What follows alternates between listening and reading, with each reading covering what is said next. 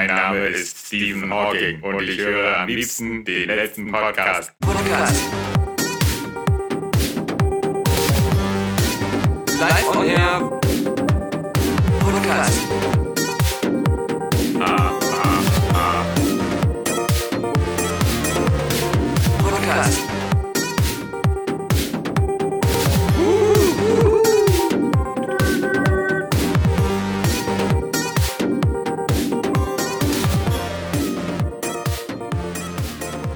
Mensch, Alexander Vogt, ich dachte, Was ist? Was ist da, Nepok? Was ist? wollen wir mal einen neuen Kuschelkurs, einen neuen Kuschelkurs einschlagen und Mit wem? ja, einfach mal, weißt du, man kann ja nicht immer nur haten. Man kann auch einfach mal jemanden so nehmen, wie er ist und sagen, ich gehe mal einen Schritt auf dich zu und ich weiß, du bist eine Xbox One, aber und es gibt keine neuen Spiele, die irgendwie Ach, exklusiv halt, warte mal. sind. Wenn, wenn das jetzt der neue, der neue Kurs zu dem Podcast ist, lass mich kurz meine Notizen durchstreichen. Kann weg, kann weg, kann weg, kann weg, kann weg, kann weg, kann weg. Äh, Ja. Das Wetter habe ich noch jetzt. Nein, aber erzähl. Ähm, ja, ich dachte, ich dachte, okay, Xbox One, du bist vielleicht gerade nicht zum Spielen gut, aber ähm, vielleicht deine Stärke müsste doch Sprachkommunikation sein, denn Microsoft gehört ja Skype und Skype gibt's ja auch auf der Xbox One. Und deswegen dachte Ja. ich mir, mache ich dem Alex eine Freude. Benutze ich diese Woche mal statt meinem äh, iPhone, normalen iPhone, ohne irgendwas angeschlossen zu haben, das Xbox-Headset, damit er mich besser hören kann bei unserer Sprachaufnahme, die wir über Skype machen. Mhm. Und dann rufst du mich an. Und was passiert? Ja, Erstmal- also d- den, den Teil habe ich mitbekommen von meiner Seite aus. Dies- also ich kann dir sagen, was auf meiner Seite passiert ist. Nichts. Ja, genau. Die, die Skype-App auf der Xbox One ist geöffnet und ich wundere mich Ja. auch, dass es fast nichts an Menüoptionen oder so gibt. So alles wieder so extrem, so super, so minimalistisch, als wenn es so ein altes DOS wäre. Die Skype-App sieht auf jedem scheiß Gerät komplett anders aus. Ja, Kannst ja, mir sagen, was du willst. Ja. Ist einfach so. Mal Metro-Design, mal, mal was anderes. Ja, auf dem iPhone anders, hier anders, da anders. Jedes Mal muss ich auch wieder suchen, wo lockt man sich da ein und so weiter. Aber gut. Alles erledigt. Dann sehe ich, dein Anruf kommt. Die Ja, ja. Anrufmelodie ertönt. Ich finde aber nicht den Knopf auf meinem Controller. Ich weiß nicht, was ich drücken muss. Ich sehe nicht, was ich drücken muss, um den Anruf anzunehmen. Dann steht da unten aber auf einmal, drücke jetzt Xbox Guide-Taste oder Ja, ja. sag? Cortana öffnen. Nee, nee, nee, nee, nee, drück lieber die Xbox Ja, Guide-Taste. ich drücke die Xbox Guide-Taste. Nichts passiert. Ja, Ich drück panisch immer wieder, nichts passiert. Hättest doch Katana sagen sollen. Und dann sage ich, Cortana, öffne. Nichts passiert. Dann sage ich, Cortana, öffne, öffne. Und dann sehe ich, Cortana, da steht oben, hört zu. Ja. Und ich sag, öffne, öffne. Und dann kommt, Cortana durchsucht das Internet nach öffne. Öffnen. Und ich krieg so ein scheiß Internet Explorer-Fenster. Bluse. Und, und dann hat Alex schon den Geduldsfaden verloren. Nein, das ist nicht korrekt. Das ist nicht korrekt. Auf meinem Seite, auf meiner Seite der, der, der Konversation Ja. gestaltete sich das so, dass nach irgendwie zehnmal Freizeichen klingeln Skype gesagt hat, der gewünschte Teilnehmer ist nicht da, aber Sie können ihm eine Sprachnachricht hinterlassen. Und da habe ich dann gesagt, nö. Ich wette, Cortana ist der Geduldsfaden gerissen. Cortana hat einfach den Anruf beendet. Eine Cortana hält dich bestimmt für so einen Sittenstrolch, der immer nur sagt so, hier, komm, öffne, öffne deine Hose, komm, öffne, was, öffne, öffne. Ja, ja, Cortana wird sich gedacht haben, ey, wenn der Penner jetzt noch einmal öffnen sagt, ja, mhm, dann brutzel ich ihm seine Xbox One, aber von der Ferne weg. Damit er sich eine Scorpio kauft. Ja, aber, aber ich kann dir nur sagen, du könntest äh, doch, also ich weiß, du machst es nicht, weil du ja grundsätzlich nicht äh, so mehr am Start bist, aber Ja. ich finde bis jetzt Destiny 2 ist schon ziemlich cool. Und es kommt auch, ähm, es ist, was heißt, es kommt auch, es ist auch jetzt schon erschienen für die Xbox One. Das heißt, dass Ähm, ich mich bald über Destiny 1 hoffentlich freuen kann. Irgendwie für einen Zehner mit allen DLCs. Das, Ja, das würde ich ja dann spielen. darüber- Aber ich weiß nicht, ob deine, ähm, grundsätzlich deine doch sehr kostensparende Ja. antizyklische Spielweise, ob die bei so einem Online-Spielen auch Aber funktioniert. in der Regel ist doch dann so, dass man irgendwie super schnell das höchste Level erreicht, weil das dann alles wieder schon so gepatcht wurde, dass äh, man Ja. mit wenig Spielern das leichter schaffen kann. Dann gibt's Ja. Mhm. schon alle DLCs, dann hast du direkt schon alle Vorteile, besseren Loot und äh, muss halt alleine spielen, aber. Aber nehmen wir mal an, also wenn man jetzt so, so über, über normales Einkommen verfügt und sich zum Beispiel so die Option hätte, auch Destiny 2 zu kaufen, gibt es jetzt eigentlich jetzt keinen Grund mehr, sich Destiny 1 zu kaufen, weil die, ähm, so, also alles, was du da machst, wie gesagt, dieser ganze 10-Jahres-Plan ist ja über den Haufen geworfen worden. Also es ist ja nicht so, dass du den Charakter übernimmst oder so, sondern stattdessen ähm, macht das Spiel ja so einen ganz krassen Cut ähm, bei, am Anfang von Destiny 2, das so Ja, und zeigt, ich, ich meine, das heißt, dass, äh, warum dann Destiny 2 spielen? Weil Destiny 3 kommt doch dann in anderthalb Jahren. Macht wieder einen also zumindest, zu- zumindest kann ich dir sagen, ähm, was, was, was, äh, was ich da ganz, ganz gut finde. Und zwar, ich hatte immer das Gefühl, dass Bungie immer so, äh, so ein bisschen Schwierigkeiten hat mit aktueller Grafik. Also das, das hatte ich schon immer irgendwie so ein bisschen. Es gibt diesen Bungie-Look und der wirkt immer so ein bisschen, finde ich, reduziert. Also der ist immer so ein bisschen ähm, nicht, nicht, nicht so extrem detailreich, sondern immer so ganz Ich nette mein, Effekte und so. Sie haben ja nie einen Hehl draus gemacht, dass äh, Ja. gerade auf, der, auf den letzten beiden Generationen, also die ersten beiden Xboxen, dass sie halt auch unheimlich viel Ressourcen für Physik, KI, KI, Dynamik ja, ja. und diese großen äh, Level gehabt haben, diese ganzen krassen Mhm. Fahrzeugschlachten und so. Und äh, dass das ein Grund war, warum sie halt nie wie Killzone aussahen. Also das haben sie ja, Ja. selber auch gesagt, ja. Mhm, mhm. Aber, aber jetzt äh, mit, mit Destiny 2 zumindest sind sie ja in der aktuellen Konsolengeneration angekommen. Destiny 1 musste ja noch eigentlich entwickelt werden für Xbox 360 und PS3. Mhm. Ähm, aber ja, das, das sieht man jetzt, finde ich, im Spiel auch an. Also das Spiel kann jetzt so durchaus, erreicht vielleicht nicht ganz so die Klasse so wie so ein Titanfall 2 oder so, aber sieht schon sehr ansehnlich aus. Und endlich sind die Levels, finde ich zumindest mal so ansprechend ähm, detailliert, auch so mit Gegenständen, die da drum liegen.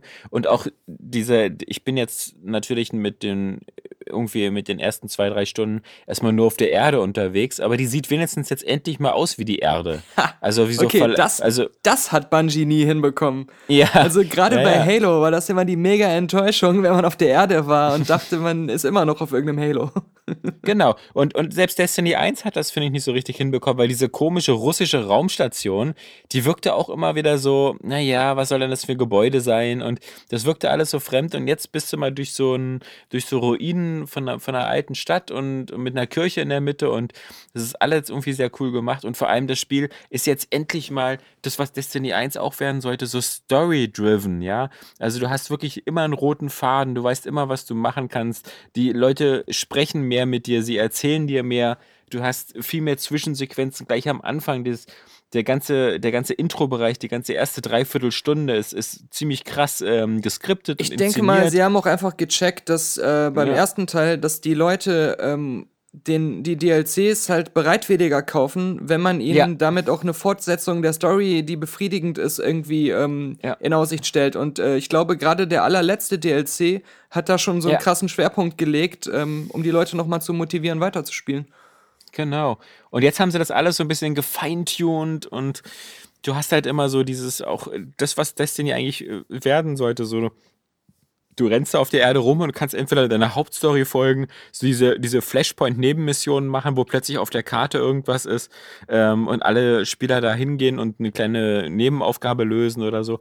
Das, also finde ich, spielt sich gerade alles sehr, also es sieht gut aus, ähm, es, es, hat, es hat jetzt endlich mal so diesen, diesen richtigen Story-Zusammenhalt und Zwischensequenzen und das Ganze wirkt alles ein bisschen, ja, das nicht mehr so steril. Ich meine, das, das erste Destiny hat ja sogar viele Story-Elemente in diese komischen ähm, äh, Datenarchive gepackt, die man sich nur im Internet angucken ist konnte. leider auch ja? typisch Bungie. Also, ja, aber das, ich glaube, das haben sie jetzt alles langsam begriffen. Ähm, dass wir das ich nicht weiß, mehr ich so weiß machen. noch, bei irgendeinem Halo-Teil, ich, ich weiß nicht, ob das da beim dritten sogar war, da, ähm, oder bei Reach oder so, da ähm, konntest du in-game so geheime Sachen finden, wo dann äh, irgendwelche Audiologs oder Videofiles sogar. Aber, ähm, also bei ODST konnte man das auch, ähm, aber bei, bei dem, was ich meine, da musstest du extra diese ähm, Companion-App auf dem äh, Ja, mobilen ja. Gerät benutzen, um diese Sachen abzurufen. Und da waren einfach mal so die interessantesten Storyteile drin. Und ich glaube, das hieß bei dem ersten Destiny auch so Grimoire-Akten oder irgend sowas. Ja. Und die konntest du dann halt auch nur im Netz angucken. Und ich finde, sie haben so viele Sachen, die so, zum Beispiel früher hattest du diese, neben deinem Level hattest du ja noch diese Lichtwertung. Und diese Lichtwertung, die, die hat sozusagen nochmal die, die Stärke deiner, deiner ähm, Ausrüstung gezeigt. Und jetzt, das heißt jetzt einfach Power Level. Also ich meine, das ist jetzt keine großartige Veränderung, aber also du, du, es ist jetzt alles ein bisschen klarer, was jetzt was bedeutet. Und ich finde es schade, dass das wieder überschattet wird, so ein bisschen, gerade wieder durch irgendwelche Diskussionen über diese Microtransaction für irgendwelche Shader, mit denen man seine Uniformen färben kann, weil das ist ja nur wirklich reine Kosmetik und ähm, klar, es ist scheiße, dass irgendwie jetzt irgendwie man zahlen muss für jedes Uniformstück einzeln, aber da, da kann ich echt nur sagen, das, das reizt mich ja so, sowieso nicht. Und ähm, das sind jetzt auch nicht so, finde ich, die fiesen Lootboxen wie bei anderen Spielen, wo so wirkliche Ausrüstungsgegenstände drin sind oder ähnliches, sondern so, das ist wirklich so reine Kosmetik. Ich finde es halt jetzt echt ansonsten, interessant, ja. ist mir gerade so spontan eingefallen, äh, wie krass Activision eigentlich so mit ähm, Destiny, mit den ganzen Blizzard-Sachen, inklusive Overwatch, Diablo, StarCraft, äh, Modern Mhm. Warfare, hier Call of Duty, alles Call of Duty, so, Mhm. so, so eine bestimmte Art von langlebigen ähm, Spielen mit On Online-Komponente, wo auch so krasse Communities das auch lange am Leben halten, eigentlich Mhm. so richtig den Markt dominiert, weil in der Regel hat ein Hersteller höchstens ein so ein Spiel, was gut läuft. Sie sehen ja auch, dass meine Call of Duty ist ja mal wie so ein, wie so ein Uhrwerk. Ich glaube, das, das letzte große Add-on-Paket für Call of Duty erscheint jetzt erst noch. Irgendwie im September, Oktober. Das ist wieder so das letzte Paket und dann ist wieder der Fahrplan abgearbeitet und dann kommt das neue Call of Duty. Also. Ja. Im Gegensatz zu, also sie, sie, meine, klar, das ist ja nur auch die, das, das Shooter-Franchise, aber sie zumindest ähm, liefern sie auch recht zuverlässig Nachschub. Ja, ja, ja. Ich kann Was- mich jetzt auch nicht dran erinnern, also die Kritik auch von mir ist ja eher immer, dass es immer eigentlich immer wieder das Gleiche ist. Mal besser, mal schlechter. Aber ähm, ich meine, bei EA ist es halt so, dass halt jeder zweite, jedes zweite Spiel gefühlt eine Enttäuschung ist. Also auch für Fans. Ja, ja. Also, dass, dass die Oh, dann auch ja. immer so sehr schwankend erfolgreich sind und dann bei Battlefield funktionieren wieder alle Server nicht und dann kommt mal wieder ein gutes und dann kommt mal wieder so ein Battlefront 1, wo am Anfang wieder alle enttäuscht sind und dann erst am Ende das wieder alle gut finden und da ist immer so ein ständiges Auf und Ab. Also Activision delivert wenigstens so konstant das, was die Leute gut finden.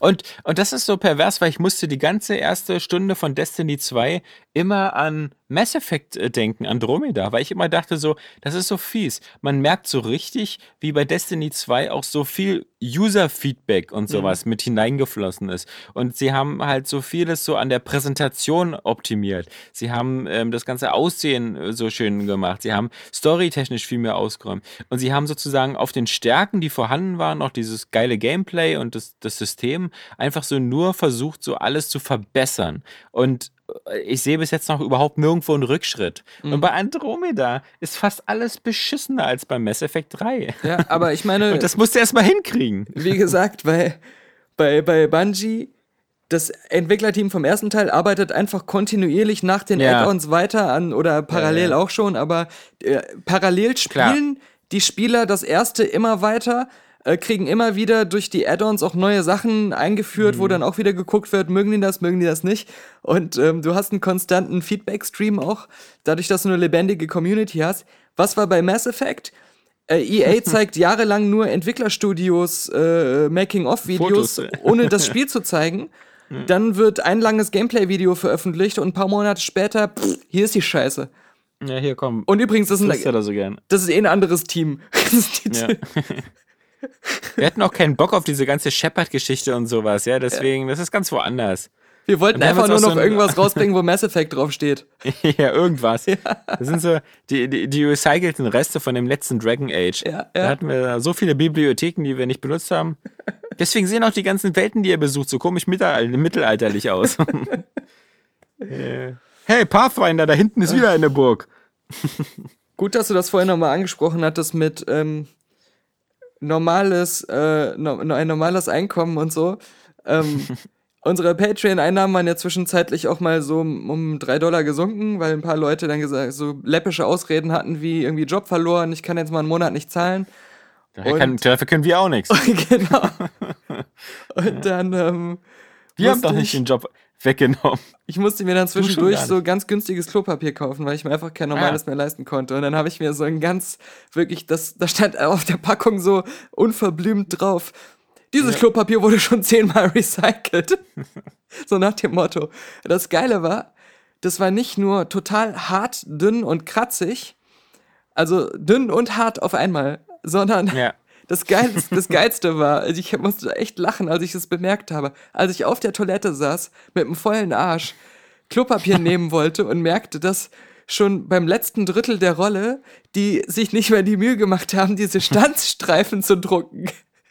Du musstest dir das selber abreißen, ohne so eine Ja, Hilfe. äh, du, eben. Also, meine- Service kostet extra. dass sie Ja. einfach aber also statt das bei der kompletten Rolle dann sich zu sparen, haben sie so gesagt, nee, so nur, nur so beim letzten Drittel. Dafür reicht der Cent dann nicht mehr. Das Wer weiß, wie diese Maschinen funktionieren. Die werden bestimmt per Handarbeit geschnitten in meine- Blätter, diese Klopapierdinger. da kann ich mir direkt im Wald ein Stück Baum mitnehmen und das selbst herstellen, das, das Klopapier. also wirklich. Naja, ich weiß nicht, ob das so angenehm ist, sich den Baum da so reinzuschieben, aber wenn du meinst. Also, Vielleicht, an die Technik hatte ich noch gar nicht gedacht. vielleicht probierst du es erstmal mit Blättern oder Laub. Ja, ich dachte, ich schneide mir das so in Scheiben, so ganz dünn, dass es wie Papier ist. Ganz dünne Scheiben. Papier Ja, so wird wie, auch aus wie, Baum wie, gemacht. Wie man Chips macht. ja? Das heutige Papier wird doch bestimmt nicht mehr aus Baum gemacht, sondern aus irgendwelchen Fasern, aus, aus altem Klopapier oder so. Ja, nee, nee. Aus Papyrus. Du, bevor du, bevor du mir wieder abspringst, ich muss, ich muss noch mal eine Sache loswerden, weil die so witzig ist. Ähm, es erscheint ja irgendwann dieses South Park-Spiel, das neue. Ich weiß nicht, ob du das auch heute gelesen hattest. Und irgendwie kommen jetzt schon so die ersten Videos dazu raus. Und ich musste wieder Aber sagen, halt, ist okay, das, warte, ist das jetzt ein drittes oder ist das das zweite, das so lange in Entwicklung war? das zweite, was so lange in Entwicklung ist, das Okay. ist dieses The Fractured But Whole. Ähm, das ist so geil. Am Anfang kannst du doch den Charakter erstellen. Und weißt du, wie du den Schwierigkeitsgrad einstellst? Den Schwierigkeitsgrad stellst du ein mit der Hautfarbe. je heller das, die Hautfarbe ist, desto leichter ist das Spiel. Und je dunkler das ist, desto schwerer ist das Spiel. Und das kommentiert dann ähm, einer von den South Park-Figuren so aus dem Off so, äh, die, die, die Einstellung der Hautfarbe hat äh, keine, äh, keine Auswirkungen auf die Kämpfe, aber dein ganzes Leben wird halt einfach schwerer, je dunkler das ist. Ja, das ist geil. Das ist Social Commentary. genau, das, das fand ich auch. Ich fand schön, dass sie noch ihren, ihren, ihren Biss nicht verloren haben. Ja, Also. ja. Auf jeden Fall.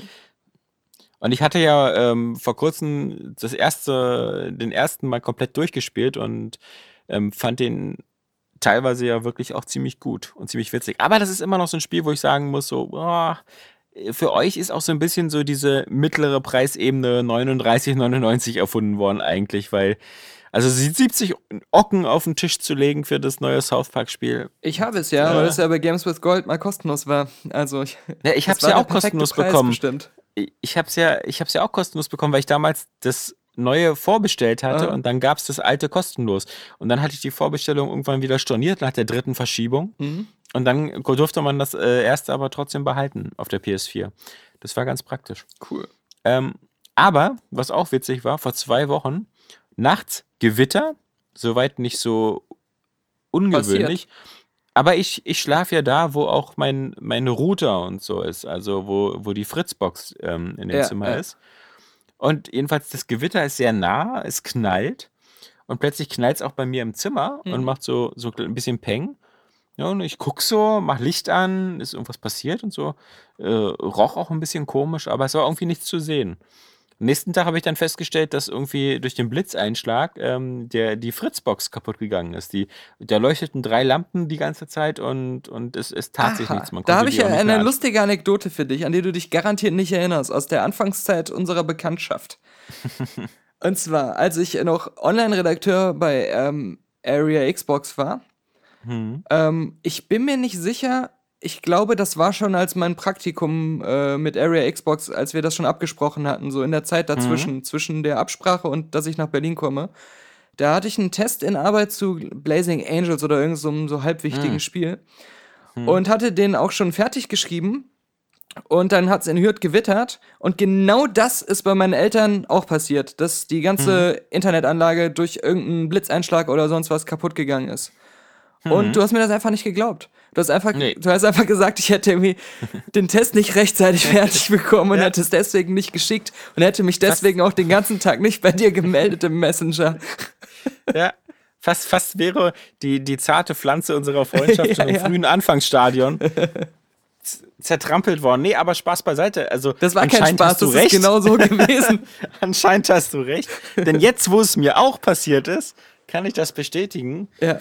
Da rufe ich doch dann am nächsten Tag bei meinem Internetprovider Na, ich an. dachte, du rufst jetzt in der Vergangenheit an und sagst dir das jetzt nochmal. Nein, nein, ich, ich rufe bei meinem Internetprovider an und habe mit ihm drüber gesprochen und er meinte so, ja, das ist manchmal bei Gewittern gar nicht so selten. Wir hatten vor zwei Wochen ein schweres Gewitter, da hatten wir 200 betroffene Kunden. Aha. Okay. Und na jedenfalls deckt das ja ähm, die Hausratsversicherung und ähm, da musste ich dann erstmal bei der Gelegenheit dann das Ding melden und habe mir aber parallel dann eine neue Fritzbox geholt. Ähm, mein Router musste ich sogar auch austauschen. Ich hatte so einen kleinen Switch daneben, wo, wo so ein paar Sachen dranhingen. Der war auch, äh, hatte auch einen Schatten weg. Aber das war schon erstaunlich. Und er sagt, das passiert halt öfter, wenn diese Blitze in die, in die, in die Telefonverteiler einschlagen, dann gibt es halt so ein, irgendwie so einen Spannungsimpuls über die Telefonleitung und der kann dann manchmal dazu führen, dass, dass die Dinger kaputt gehen. Mhm, Ähm, weil in Stromleitung oder so schlägt eigentlich der Blitz schon fast nie mehr ein. mhm. Also dieses, und wenn, dann sind da immer noch Sicherungen dazwischen, aber anscheinend sind so diese Router oder so nicht so. Ja, und ich meine, Geschützt vor sowas. das sind ja auch die Dinger, die, die immer auf Hochlast laufen, wenn du sie nicht ausschaltest. Die laufen immer ja eigentlich. Ja. ja. Also. Und dann hatte ich irgendwie so viel rumgebastelt und hier mit Kabeln, dann habe ich dann aus Langeweile mir mal wieder irgendwie was Neues überlegt und ähm, Plex installiert. Ein Medienserver. Ganz, Ne, das ganz das witzig. benutze ich ja auch, das kenne ich ja auch. Das ist ja, Ah, im, ja. im Grunde äh, auch bekannt. Also, da kannst du ja quasi so dein eigenes Netflix sogar bauen. Ähm, Genau. Das ist ganz, ganz praktisch. Gibt es ja auch Apps auf allen Geräten. Es gibt ja bei Plex auch so Monatsgebühren, die man zahlen kann, muss. Ähm, ich glaube, für diese ganzen Cloud-Dienste und ähnliches, dann muss man, muss man da was ablöhnen. Ja, ja, auf jeden Und Fall. ich, hab, ich, ich löhne da nichts ab, sondern mache halt nur so ein hausinternes Plex-Ding. Das- Mein PC ist der Server und alle Netzwerkgeräte hier im Haus ähm, können den ansteuern. Und das ist wirklich ganz praktisch so für die Bilder, Filme und ähnliches. Schon, schon ganz cool. ja, ja, das, Zumal fast alle bei mir hier irgendwie die meisten, also die Konsolen haben sowieso alle eine Plex-App, Mhm. aber auch die ähm, Samsung-Fernseher und, und der Panasonic-Fernseher, die haben alle auch äh, Plex-Apps im ja, App Store. Und also die ganzen ganz cool. Smartphones, Tablets auch. Also, das ist auf Stimmt, jeden Fall auch ähm, die beste Medienserver-Lösung, die, es, äh, die es so gibt und auch die, die beliebteste. Und das ist Ja. halt auch immer gut, wenn sich sowas, was eh ein gutes Produkt ist, halt auch weit verbreitet, weil dann hast du halt auch immer, äh, dass es technisch alles super up to date ist und dass da immer neue Features kommen und so, hast du einfach gewährleistet. Ja. Und der zieht sich immer so schön die Covers von den legalen Sicherheitskopien, die du von deinen Blu-Rays machst. Naja. und die ganzen Informationen. Und äh, ja, ja, ist schon schön. Deswegen habe ich auch eine Menge Filme in letzter Zeit gesehen. Aber das hängt wohl nicht miteinander zusammen. Ich habe zwei Filme gesehen, die haben quasi dieselbe Handlung. Ja. Und zwar einmal Hell or High Water Aha. und einmal Abgang mit Stil. ich habe ja nur den einen Ähm, gesehen. Ich habe ja nur Hell or ja, High Water gesehen. Du, du hast ja beide quasi beide gesehen, weil in beiden Filmen geht es darum, dass irgendwelche so Leute, die in eine Situation kommen, die sie vor allem der Bank zu verdanken haben, in eine, in eine finanziell prekäre Situation, dass sie beschließen, als ausgleichende Gerechtigkeit die Bank zu überfallen und sich so das Geld wieder zurückzuholen. Ah, jetzt simplifizierst du aber Hello High Water ziemlich krass. Ja, Also, klar, ja, ja. ähm, die, Das weil, war ja weil so wie du das erklärst, humoristische. äh, klingt das auch so, als wenn das einfach der Plot von ähm, Vier gegen die Bank wäre. Was aber auch, Siehst du, wo, noch ein Film, der dieselbe Story womit hat. ich das Original meine und nicht das Remake. Ach so. Nicht das mit Til Schweiger und den ganzen anderen da, was jetzt vor kurzem kam. Ja. Oh Gott, das, das ist ein Remake gewesen? Jetzt fangen die Ja, ja, Deutschen das ist doch. an, Äh, Remakes zu machen? Na, das ist doch Wolfgang Pettersen selbst hat das doch gemacht. ah, okay. Das ist doch der Wolfgang, der heißt auch so, ne? Von Ja, das ja, Wolfgang, Petersen. der, der von Das Boot. Genau, der hat ja damals früher früher einen gemacht und jetzt hat er nochmal so ein deutsches Remake gemacht. Ach so. Du weißt ja, im deutschen Film kenne ich mich ja nicht so aus. Nee, also das ähm, ähm, Abgang mit Stil, ähm, das ist ja so diese, das, also mein Gott, die drei, also meine ganz, ganz nette Schauspieler eigentlich. Zwei kennt man natürlich, Morgan Freeman und Michael Caine und den dritten vergesse ich immer den Namen, weil ich den nicht so oft sehe. Aber Aaron auch Arkin s- oder so? ja, genau, genau. Der ist, glaube ich, mal in ein paar Woody Allen-Filmen dabei gewesen. Der ist in ganz vielen- auch. Ja, Film krass drin. genau. War der nicht auch Aber- irgendwie bei Little Miss Sunshine? Besti ja, ja, ja. Das, das stimmt, genau. Nicht einen Oscar So auch ein? Indie-Darling, ja. Ja, bestimmt. Aber du weißt ja, du kennst meinen Filmgeschmack. Wenn der nicht in mindestens drei Michael Bay-Filmen mitgespielt hat, dann kenne ich den nicht. Ansonsten absolut vergessenswerter Film irgendwie. Ähm. Und Hello High Water fand ich ähm, auch ganz, ganz interessant und nett und so. Vor allem, weil es so diese Gegend da, Texas, Ja. ganz gut einfängt und auch so diesen, ich finde diese amerikanischen Eigenheiten, wie dass du da als, als potenzieller Bankräuber fast mehr Angst haben musst, dass einer von den Kunden dich abknallt, Ja. als, also, Das als die auch- Polizei oder so. Ist auch quasi in einer Szene bei Baby Driver. so ein bisschen. Ach so, ja. Aber ja, das, das, ist äh, bei, bei Hello High Water, das, das ist äh, halt Western im modernen Setting irgendwie ist und ähm, Ja, das ist schon mal geil, aber auch diese ganze, ähm, dieses Dreieck mit, mit den, mit hier Jeff Bridges und den beiden. ja. Ja, aber äh, teilweise, streckenweise mir wieder, manchmal wieder ein bisschen zu elegisch und zu, ähm, also manchmal verliert der Film, finde ich, dann doch wieder ein bisschen zu viel an Fahrt. Ach, hör doch auf! Ähm, ja, doch, doch, doch. Also, Ich finde aber, aber was, was, was jetzt mal richtig cool auch ist, ist, dass die allerletzte Szene, diese allerletzte nochmal Konfrontation, auf Das- der Veranda da. wo ja. sie sich nochmal gegenseitig die verbliebenen Figuren in dem Film, das, ich will ja jetzt nicht irgendwas spoilern, Ja, ja. sich nochmal so einfach zum Gespräch treffen, dass da trotzdem noch so eine Restskepsis ist, ob nicht gleich irgendwo noch was passiert. Also wie, da, wie, wie das jetzt verläuft. Und ähm, Ja, genau. das war ist, so- das, äh, der endet auf alle Fälle mit so einer, mit so einer recht guten, mit so einer High Note. Aber Mhm. trotzdem muss ich sagen, was dem Film halt so fehlt, ist so ein bisschen so diese, diese Tarantino-eske Dauerspannung.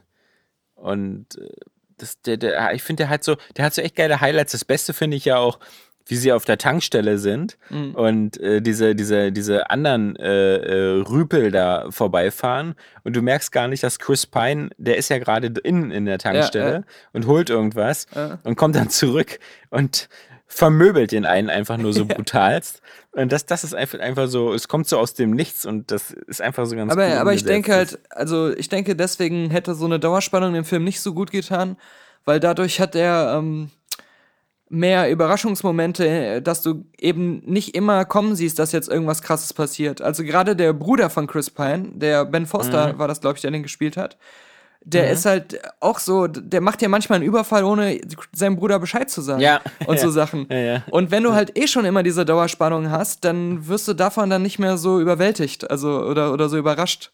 Weil du eh die ganze Zeit damit rechnest, dass was kommt. Ja. Aber mir hat halt eben irgendwie noch irgendwas gefehlt. Das war mir, also, also jetzt für, um dass es so ein richtig, richtig geiler Film ist. Ähm, den, Ich, ich finde halt vor allem so, so geil diese Gesamtmessage, halt, da geht es ja auch viel darum, dass äh, wenn du halt so arm geboren bist, du wirst du arm bleiben, außer du wehrst dich halt und äh, ziehst halt so eine Nummer durch, wie die, die Brüder da machen und sowas. Ähm, das finde ich halt ganz cool, dass einerseits diese Message drin ist, aber andererseits trotzdem niemand ungeschadet aus der Sache rausgeht. Also, ja, das hat es ja damals auch erzählt, genau. ja, aber ich, ich, ich mag das halt immer, wenn, wenn so ein Film sagt, okay, es ist irgendwie gerechtfertigt, dass unmoralische oder äh, verwerfliche Mittel ergriffen werden, dass es dann trotzdem aber nicht ganz so durchgehen lassen wird. Komplett. Aber ich meine, das im Grunde ist es ja auch, also das, was ich so mag, ist, es ist ein Film, der geht immer noch irgendwie als ein, ein Film durch, mit dem man irgendwie Fun haben kann und der auch, glaube ich, jetzt nicht so. Also er ist schon auch mainstreamig auf eine gewisse Art, aber er hat trotzdem eine gewisse Tiefe. Man kann über Sachen diskutieren, man kann aus dem Film irgendwie noch mehr rausziehen als. Da gibt's geile Verfolgungsjagden und ein paar coole Shootouts. Also ich finde, das ist eine geile Balance zwischen einem anspruchsvollen Film und einem äh, Unterhaltungsfilm. Ja, das stimmt, aber äh, was, was ich zum Beispiel vielleicht auch ein bisschen schade fand, ist, dass, dass ähm, wenn jemand wie Jeff Bridges dabei ist und auch die, die, die, die Chemie zwischen Jeff Bridges und diesem ähm, seinem mexikanischen Kompagnon da, ähm, das, das fand ich, das waren eigentlich auch immer so, das waren mir nicht coole genug Jeff Bridges Momente. Also ich fand, das waren auch immer so, ich, ich sehe den ja unheimlich gern, aber ich fand, das waren dann so die, die klassischen, so alter, grantiger ähm, Polizist, so nach dem Motto, so, ich bin zu alt für den Scheiß und, und das war dann alles, ich hatte den Eindruck, diese Szenen mit den beiden, dann kommt der Film immer so ein bisschen zum Stillstand. Dann, dann hatte ich mir immer gewünscht, dann zeigt mir doch lieber wieder die beiden Brüder und was da gar abgeht. Ähm, das, das war für mich ein bisschen zu wenig mit dieser Jeff Bridges-Rolle. Na gut, aber du Ja. musst halt zugeben, dass erstens sich sein Kollege auch darüber abgefuckt hat, dass er so gemütlich Ja. war, in Anführungszeichen. Aber Ja, ja, ja. zweitens, dass das ja gar nicht so dumm war. Weil ähm, Mhm. nur so sind sie denen ja auf die Schliche gekommen, weil sie eben nicht wie die anderen Polizisten ständig auf Achse waren und sich da haben verarschen lassen durch diesen. Nee, nee, also mir ging es jetzt nicht darum, dass es zu langsam ist oder so. Ich, du, ich kann, ich, Jeff Bridges auch meinetwegen drei Stunden beim Durchblättern eines Telefonbuches zugucken. Ich fand bloß, was die Dialoge anging und so, Ach so. war mir das nicht irgendwie Jeff Bridges genug, weißt du? Das war, war mir irgendwie ein bisschen zu, also so, als hätte man sich so drauf verlassen, dass wenn man den castet, ist die Sache schon gegessen. Und da muss man sich jetzt auch nicht mehr so viel krasse Mühe geben für, für, für nette Sätze oder so. aber dann sag mir bitte, dass du ihn auf Englisch gesehen hast. Nein, natürlich nicht, weißt du doch. Ja, aber warum? Du sagst jetzt, das ist mir nicht Jeff Bridges genug, aber du hörst ja die Stimme von Jeff Bridges gar nicht. Ja, aber ich finde die deutsche Synchronstimme von Jeff Bridges, die Also- trägt einen auch durch, In, weißt der, du, durch. in der englischen Version war er sehr Jeff Bridge-mäßig. Jeff Bridges-mäßig. Jeff Bridgig. Ja, aber du weißt, äh, The Big Lebowski ist auch nicht so, dass man den äh, auf Deutsch nicht genießen kann. Also. Ich, ich denke mal, die meisten, die meisten Zuhörer werden The Big Lebowski äh, nur im Deutschen gesehen haben und äh, den trotzdem gut Ich sag ja nur, haben. bei, bei Hell or High Water hatte einfach der Jeff Bridges Synchronsprecher einen schlechten Tag und deswegen war er halt nicht so Jeff Bridgig. Ja, kann sein. Pass auf, weißt du, was ich gesehen habe gestern? Die Schlümpfe. Ich hoffe, ich muss das nicht noch nachträglich rausschneiden, weil äh, wegen Embargo. Äh, Mother von Ah. Darren Aronofsky, der neue Film. In der Pressevorführung. Das ist Hm. ähm, dieser Horror. Also er wird Geht's so. da um eine Balletttänzerin, die den. Es geht aber so ein bisschen in die Richtung, weil es ist, also auch wie die Trailers verkaufen, ist es halt jetzt ein richtiger Horrorfilm, so ein Psycho-Horrorfilm mit Jennifer Lawrence und Javier Bardem, die so etwas abgeschieden als Ehepaar in einem äh, großen an, rustikalen Anwesen leben und auf einmal passieren aber ganz komische Sachen und Jennifer Lawrence weiß nicht, warum auf einmal überall Leute auftauchen und mystische Sachen passieren, Geister und was weiß ich. Also so sieht's im Trailer aus. Und falls du das nicht erwähnt hast, Mother mit Ausrufezeichen. Ja, mit Ausrufezeichen, genau. Und klein geschrieben, glaube ich sogar. Nee, groß, aber jedenfalls bei IMDb. Ich, ich, Ja, aber du hast recht, auf dem, auf dem Plakat klein, ja. ich will wahrscheinlich, also das ist ein Film eigentlich, den muss man so ein bisschen analysieren, über, um über ihn zu reden und eigentlich dann auch wieder in die Spoiler gehen. Deswegen will ich da jetzt nicht zu viel erzählen. Ich will aber wahrscheinlich ähm, zum Filmstart mit Patrick aus Hürth da eine letzte Filmkritik zu aufnehmen. Der, ähm, ich sag nur, dass mir hat der Film ziemlich gut gefallen, aber ich musste ihn dafür erst verstehen. Ich musste erstmal verstehen, was das für ein Film ist. Und es, es ist nicht der Film, den ich erwartet hatte nach dem Trailer. Es ist kein Gruselfilm. Es ist nicht so irgendwas, also sowas wie The, The Others oder sowas, was ich halt dachte. Ähm, es ist auch nicht sowas wie Lars von Trier Antichrist oder so. Sondern so wie ich den Film verstanden habe, und das wird auch erst so im letzten Drittel klar, ist es eine Metapher auf Sachen aus, aus unserer heutigen Zeit, die scheiße sind und die eigentlich an und für sich, so wie sie sind heutzutage, Horror sind. Und dieser Film holt die in so ein Setting, was erstmal so ein klassisches Gruselfilm-Setting ist und ähm, macht da eine total abgedrehte, irrsinnige Sache draus, die aber auch sehr theaterstückmäßig sich abspielt. Und ähm, am Ende gibt's aber so ganz lange Mega-Sequenzen, die man einfach nicht kommen sieht. Also, also die fast wie so ein, so ein krasser, überwältigend fantasievoller Traum ist, aber jetzt nicht sowas mit äh, bunt und äh, viel CGI, sondern mehr so, ähm, ja, ich, ich weiß nicht, wie man sagen soll, ohne es zu vorwegzunehmen, aber Ja, ja. es ist fast so, als wenn Krieg ausbrechen würde, also so ein richtiger Krieg mit Soldaten und so. In, diesem, in diesem Haus. Also es ist so, als wenn die Hölle ausbricht in diesem Haus. Aber mit ganz realen ähm, Motiven, nicht mit so Fantasiemotiven. Und in, in also das, das ist ähm, das Einzige, was ich dazu sagen will, aber ich, ich will es auch so sagen, weil wenn man eine Stunde in einem Film drin ist, denkt man, man weiß, was passiert, irgendwie ist es gar nicht so spannend, irgendwie ist es auch nicht so äh, gruselig, weil das halt auch alles so ein bisschen übertrieben theaterstückmäßig gespielt ist und so.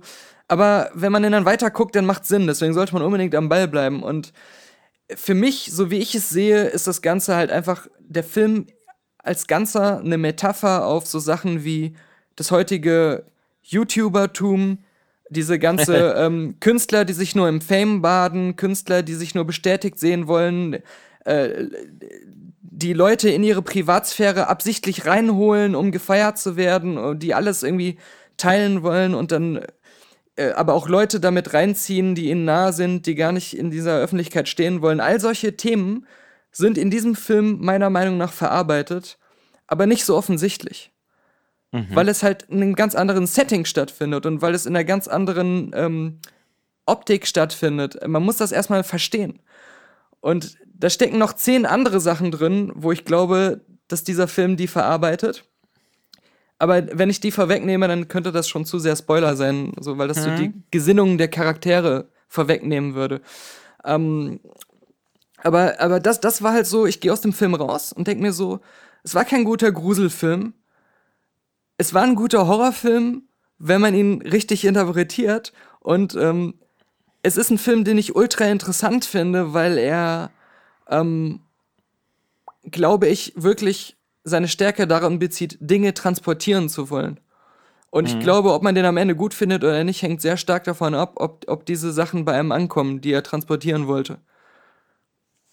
Natürlich auch ein geiler Cast. Also Ja, auf Michelle jeden Fall. Pfeiffer, Ed Harris, Ed Harris, genau, genau. die ja. beiden Gleason-Brüder, Brian und Donald. Und so gerade so in der ersten Stunde dachte ich, die sind alle verschenkt, weil weil ich habe nicht verstanden, was was soll das alles, warum sind die so komisch und äh, boah, ey, wenn das jetzt nachher so eine so eine Auflösung gibt, dass da irgendwo jemand im Keller vergraben ist, so eine so eine Geistergeschichte oder so, dann habe ich das schon 15 Mal gesehen und warum warum spielen da diese geilen Leute mit? Das ist das es wirkte so bis bis zur zweiten Hälfte wie so eine Verschwendung, wie wie so ein gescheitertes Projekt. Und dann war es so, krass, das ist mega interessant. Ah, da kann man jetzt echt nochmal drüber nachdenken. Aber wenn man, wenn man echt, wenn man, wenn man einen, einen Grusel-Horrorfilm sehen will, sollte man ihn nicht sehen. Also wenn man jetzt sowas sehen will wie It It Follows oder wie sie alle heißen, diese, diese Ja. Conjuring und Annabelle Creation, wenn man sowas sehen will. Und vom, vom, vom Trailer her könnte man halt meinen, dass das sowas ist. Dann sollte man den nicht gucken, weil äh, dann ist es was anderes. Der ist ja immer noch R-rated, also muss ich da trotzdem jetzt irgendwie Angst haben vor irgendwelchen Gore-Szenen oder so? Ich weiß, warum er R-rated ist, weil einfach Okay. was, ein paar sehr krasse Sachen passieren, die halt gerade in, Okay. in Amerika einfach gar nicht gehen. Aber Okay, ich, ich würde nicht sagen, dass er sehr splattermäßig oder sehr brutal ist. Ah, okay. Also, ähm, es, ich glaube, es ist mehr so eine inhaltliche Sache. Also so in die Richtung von äh, die letzte Szene von Das Parfüm. Mhm. Habe ich, glaube ich, nicht zu Ende geguckt. Okay. Aber gut. Oder ist schon zu lange her. Ja. Nee, ich habe den zu Ende geguckt, aber ich kann mich nicht mehr an die letzte Szene erinnern. Auf der anderen Seite kannst du doch auch nicht sagen, dass irgendwie in, in, nicht in den sieben Staffeln von Game of Thrones schon vergleichbar schlimme Sachen passiert sind. Also, Ja, nee, so, so, so rein grafisch gesehen ähm, Ja. äh, würde ich sagen, ist das alles gar nicht so krass, aber einfach Ja. inhaltlich krass. Okay. Und ähm, deswegen wahrscheinlich R-rated. Mhm. Ist vielleicht aber auch ein, also bilde ich mir das ein oder fliegt der so ein bisschen unter dem Radar, der Film? Oder hat der noch in Deutschland, ist der erst so viel, weil, also ich Ja, hab der den kommt Eindruck, bald. diese, Okay, diese, diese anderen Darren Aronofsky-Filme, also gerade Black Swan oder so? Ja, ich meine, Black Swan hatte diesen Natalie Portman Oscar Bass und natürlich dann halt auch wieder diese bekannte äh, Schwanensee-Thematik und so. Ja. Ähm, aber ich meine, von Aronofsky sowas wie The Fountain ist ja auch damals komplett untergegangen oder ähm, Ja, ich weiß zu nicht. Recht. Ähm, was war denn das? Was war denn das? Äh, okay, Requiem for a Dream war, war das, das war ja der Durchbruch. ja. Und ähm, was gab's denn noch so Ja, dazwischen? War nicht der, der Wrestler irgendwie noch oder so? Genau, das war, das war der, das äh, Mainstream, sag ich mal, denke ich mal. Ähm, ich glaube, das war auch für Black Swan gut, dass vorher The Wrestler kam. Ja, ja. Doch, doch, Das stimmt. Ach, Noah, Noah hat er auch gemacht. Ja, Schnell das, vergessen. Diesen Bibelfilm. das war ja so Ja. mäßig, da konnte ich nicht so was mit anfangen. Nee. Da, da mag ich halt, also das ist, ich mag das nicht, wenn Leute das so ernst nehmen, diese ganzen Ja. Bibelgeschichten. Also. Ich meine, auch wenn er nicht so, so, so ganz so, so peinlich war mit irgendwie so hier jedes Tierchen so als Pärchen, aber stimmt, ja. Ja, und heute, Nee. heute habe ich was gesehen, ähm, der war so ganz nett, der, der heißt äh, Schloss aus Glas. Und das erinnerte am Okay. Anfang so ein bisschen an Captain Fantastic. Äh, mit, also jetzt hier ähm, Schloss aus Glas mit äh, Woody Harrelson, Naomi Watts, äh, Brie Larson und äh, ich glaube sonst nicht mehr so jemand, den man kennt, aber die reichen ja schon. Und ähm, das ist halt so auch wieder so eine Familie, wo die Eltern der Meinung sind, dass die Kinder nicht zur Schule gehen sollen und die trampen halt mehr oder weniger mit dem Auto durch die Gegend und ziehen halt Du ständig meinst um. wie Captain Fantastic? Captain Fantastic. Aber die Alkoholiker-Variante von Captain Fantastic und die nicht so elitemäßige. Also das sind halt mehr so die Schlendrian, ähm, Schlendrian-Hippies, die nur irgendwelche verrückten Träume im Kopf haben, aber nichts davon funktioniert. Und ähm, das macht doch Sinn, weil im Gegensatz zu Captain Fantastic beruht äh, Schloss aus Glas auf einer wahren Geschichte, wo es auch eine Art Autobiografie von einem dieser Kinder gibt. Und auf dieser beruht halt dieser Film auch. Und im Zentrum geht es halt um, um Woody Harrelson ähm, und eine der Töchter, die so seine Lieblingstochter war. Und äh, Woody Harrelson war halt so ein äh, Kriegsveteran, der ähm, aber auch halt Alkoholiker war und der auch irgendwie mal als Kind von seiner Mutter misshandelt wurde und ähm, deswegen halt diese Alkoholprobleme hat. Aber eigentlich ist er dieser, ähm, wir machen nur Spaß, wir gehen nicht zur Schule, wir fahren, wir machen unser eigenes Leben. Und er hat den Kindern halt immer erzählt, er will denen so ein Schloss aus Glas bauen. Er hat das alles so ausgerechnet, wie das geht, hat immer Skizzen gemacht oder so. Aber es ist halt nie Realität geworden. Er hat nur immer, also kontinuierlich in diesem Film ziehen sie ständig in irgendwelche Bruchbuden, sind auch immer auf der Flucht vor dem Jugendamt, immer auf der Flucht vor der Polizei und so. Ähm, Aber es geht halt immer bergab. Also die, die Bedingungen, unter, den leben, unter denen die leben, werden immer schlechter. Die haben dann manchmal drei Tage nichts zu essen und die Kinder müssen Butter mit, mit Zucker irgendwie sich in, ins Maul stopfen, um nicht zu sterben. und ähm, deswegen ist es halt im Gegensatz zu Captain Fantastic so, dass hier die Kinder schon ähm, selber ähm, flüchten und selber versuchen, ein anderes Leben zu führen. Und das kann man auch so schon sagen, weil der Film interessanterweise von Anfang an so ist, dass du ähm, die Gegenwart siehst, wo die Kinder erwachsen sind und parallel immer im Wechsel die Vergangenheit, wo sie Kinder waren. Und das ergänzt sich dann immer so, du siehst halt, was, was in der Realität gerade passiert und äh, dann was Passendes dazu, was in der Vergangenheit passiert ist. Und das ist so einfach echt ein, ein ganz netter äh, Film mit einer, mit einer interessanten Geschichte, weil sie halt eben ungefähr so scheinbar auch passiert ist. Ähm, ist dann nur am Ende wieder enttäuschend, dass du die realen ähm, Videoaufnahmen und Fotos siehst, die es da noch von der Familie ähm, gibt und die sehen halt dann wieder komplett alle anders aus. Aber ähm, zumindest inhaltlich schien das so zu passen. Ähm, we- aber weißt du, so eine, so eine Filme, und ich muss leider sagen, auch so ein bisschen Mother, aber jetzt bei dem Film noch umso stärker, habe ich so das Gefühl, so, da bin ich so langsam so wie du mit Videospielen. Also, das ist, reicht ja maximal, wenn der irgendwann mal bei Netflix läuft. also, also, Also, äh, ich könnte mich gar nicht aufraffen, für so einen Film ins Kino zu gehen. Mother ist halt super interessant. Ähm, Ja. Der Film hier jetzt, da würde ich eher sagen, ähm, braucht man nicht sehen. Also das ist einfach so, we- wenn du ihn siehst, wirst du ihn so ganz, ganz gut finden. Also es ist, ist Ja. echt kein schlechter Film, aber man muss ihn echt nicht sehen. Ähm, bei, Ja. bei dem hast du absolut recht.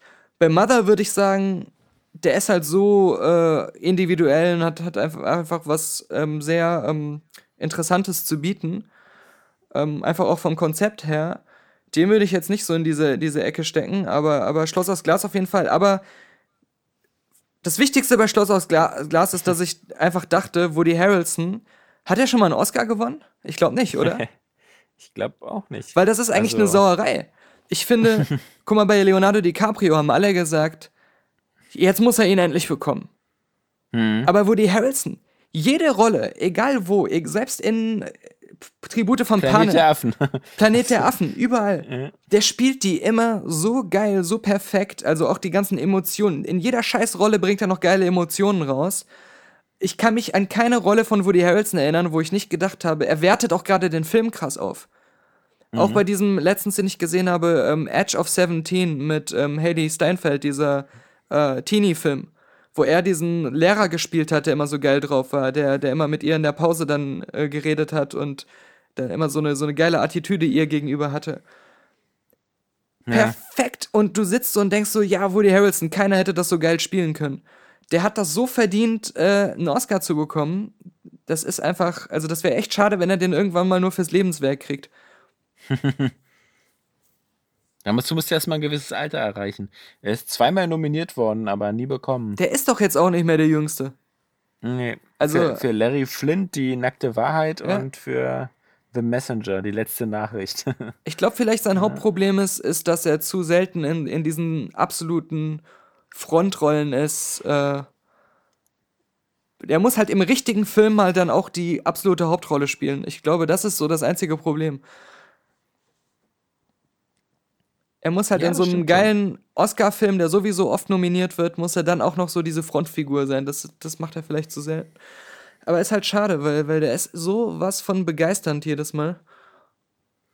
Aber hat er nicht auch so ein bisschen so seine, seine Rollennische? Also so meistens so die, so der Underdog, so ein bisschen meistens vielleicht so der gestörte Alkoholiker oder immer so ein bisschen latent gewalttätig und, und also ich meine jetzt zum Beispiel so die, die Rolle, die, die er halt in, in die Tribute von Panem spielt, ist jetzt so ein, so ein, so ein, sagen wir mal, so ein, so ein typischer Woody Harrison und, und hier in unserer ähm, geschätzten Serie hier mit Matthew McConaughey, ähm, True Detective. True Detective, äh, er auch so von der Art her, so ein, Mhm. so ein, weißt du, so ein, so ein so etwas zu Gewalt neigender Mensch mit, äh, mit so einer äh, grauen Schattierung, die vielleicht eher ein bisschen ins Schwarze abdriftet, aber immer so ein bisschen kaputte Persönlichkeiten. Also ich kann mich jetzt nicht so an äh, mit ihm identifizieren, so als so jemals so ein strahlender Held oder so, so ein so wie so ein Aaron Eckhart oder so, ja, sondern immer so ein bisschen so der bisschen zwielichte Typ. Mhm. Ja, das stimmt vielleicht. Typ, aber ja. ich finde, ich finde, die haben doch meistens immer sehr unterschiedliche Facetten dann nochmal drin. Und, Ja, ja. Ähm, und, und da muss man auch einfach sagen, ich meine, er hat angefangen, also zumindest glaube ich, war das äh, auch vor Natural Born Killers. Da war er ja immer der Barkeeper bei Cheers, bei dieser super erfolgreichen US-Sitcom, wo es um diese Bar geht. Und ähm, die habe ich ja auch immer früher auf Kabel 1 äh, nachts geguckt. Und ich nie. Da war ja immer der junge Barkeeper, wo er noch super jung war und der hieß auch in der Serie Ja, ja. Woody. Ähm, und das ist halt auch von daher schon so eine krasse Karriere, die er hingelegt hat und, und, und Das ist ganz komisch, weil ich meine, ich bin ja ein Kind der 80er und auch der 90er und, und ich habe ja fast alles so ziemlich miterlebt, die auch die gerade so der, der Aufstieg zum Beispiel von so einer Serie wie eine schrecklich nette Familie oder sowas und, und dann in den 90ern Friends oder, oder also eigentlich habe ich fast alles geguckt, was in den 80ern lief, ja.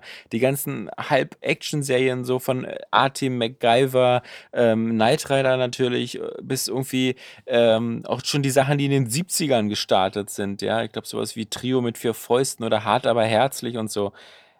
Und auch Comedy-Musik. Aber was ich nie gesehen habe, war Cheers. Hast du Und Fraser ich kann gesehen? mich auch nicht, auch nicht. Und ich kann mich auch nicht erinnern, dass diese beiden Serien irgendwie gelaufen sind in den, in den klassischen Kanälen. Na, ich glaube, das Also- Problem ist echt, also in Amerika waren, waren das ja so solche Kultserien, dass die lange Genau, Zeit, ja. vielleicht sogar bis Ja. heute irgendwie die meistgeguckten Sitcoms waren.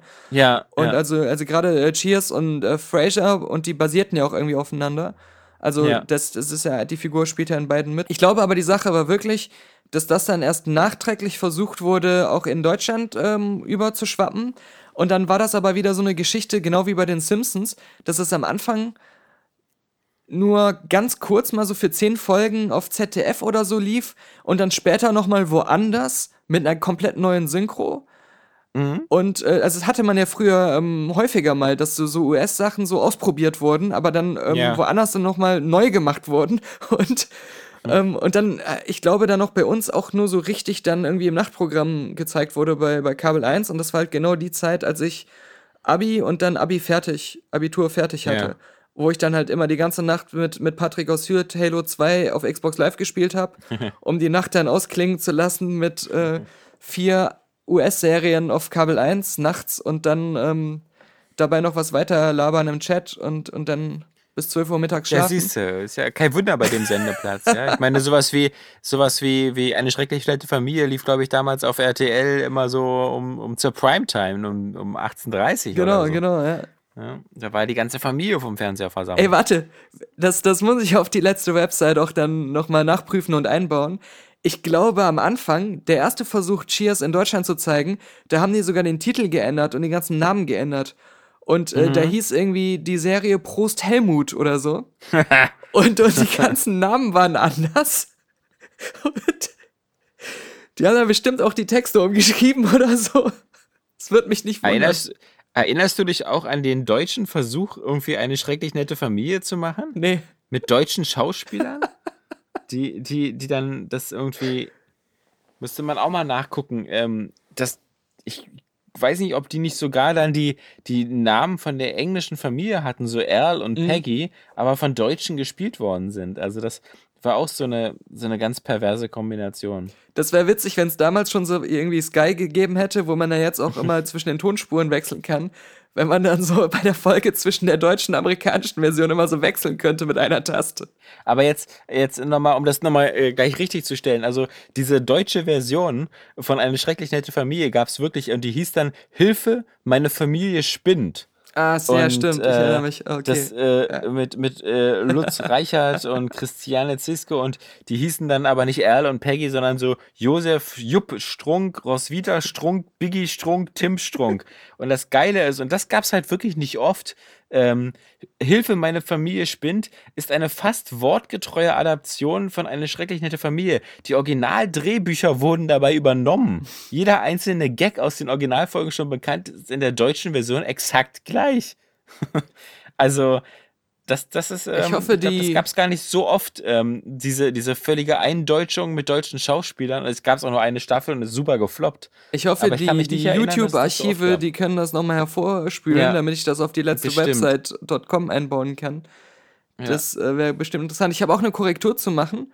Und zwar spielt bei ähm, äh, Schloss aus Glas ähm, nicht Alison Brie, sondern Brie Larson mit.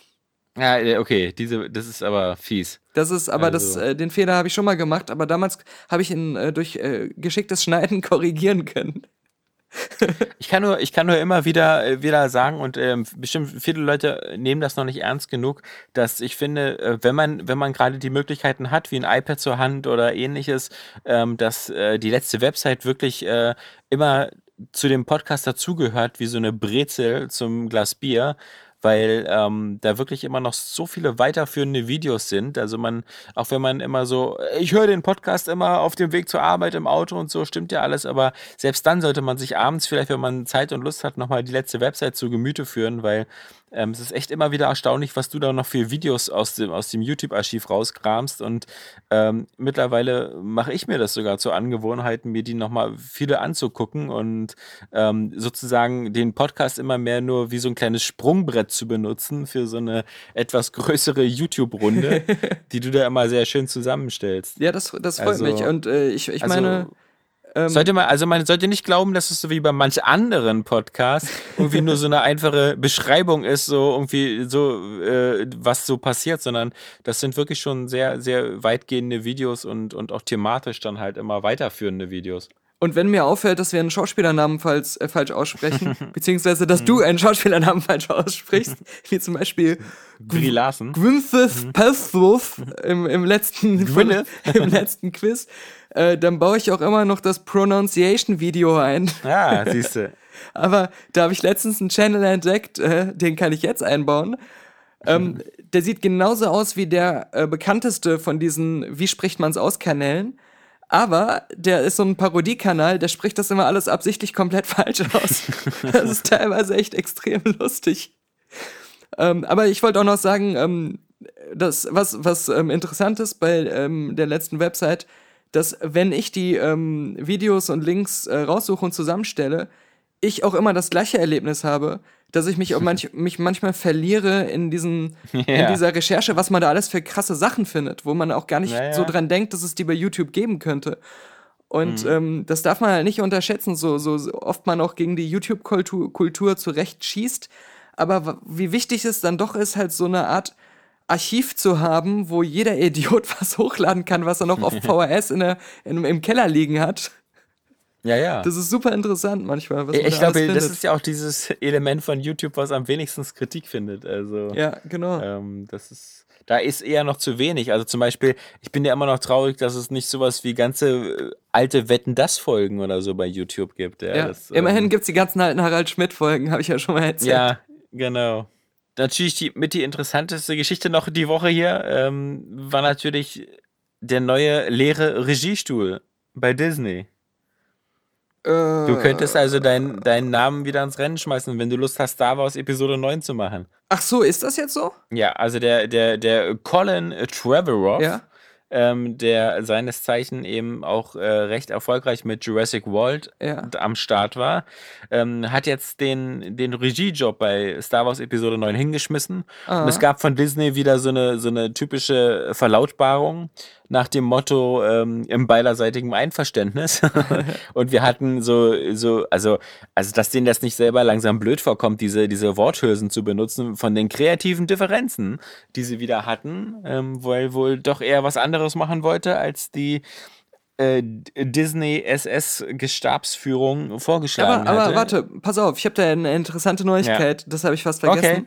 Basiert auf dem dritten Film, den ich gesehen habe, weil ich, ich war wirklich, also diese Woche, auch morgen wieder, Mhm. jeden Tag Pressevorführung. Mensch. Nächste ist Woche, nächste Woche wird's interessant. Morgen ist langweilig, ist unter deutschen Betten mit Veronika Ferres und Heiner Lauterbach.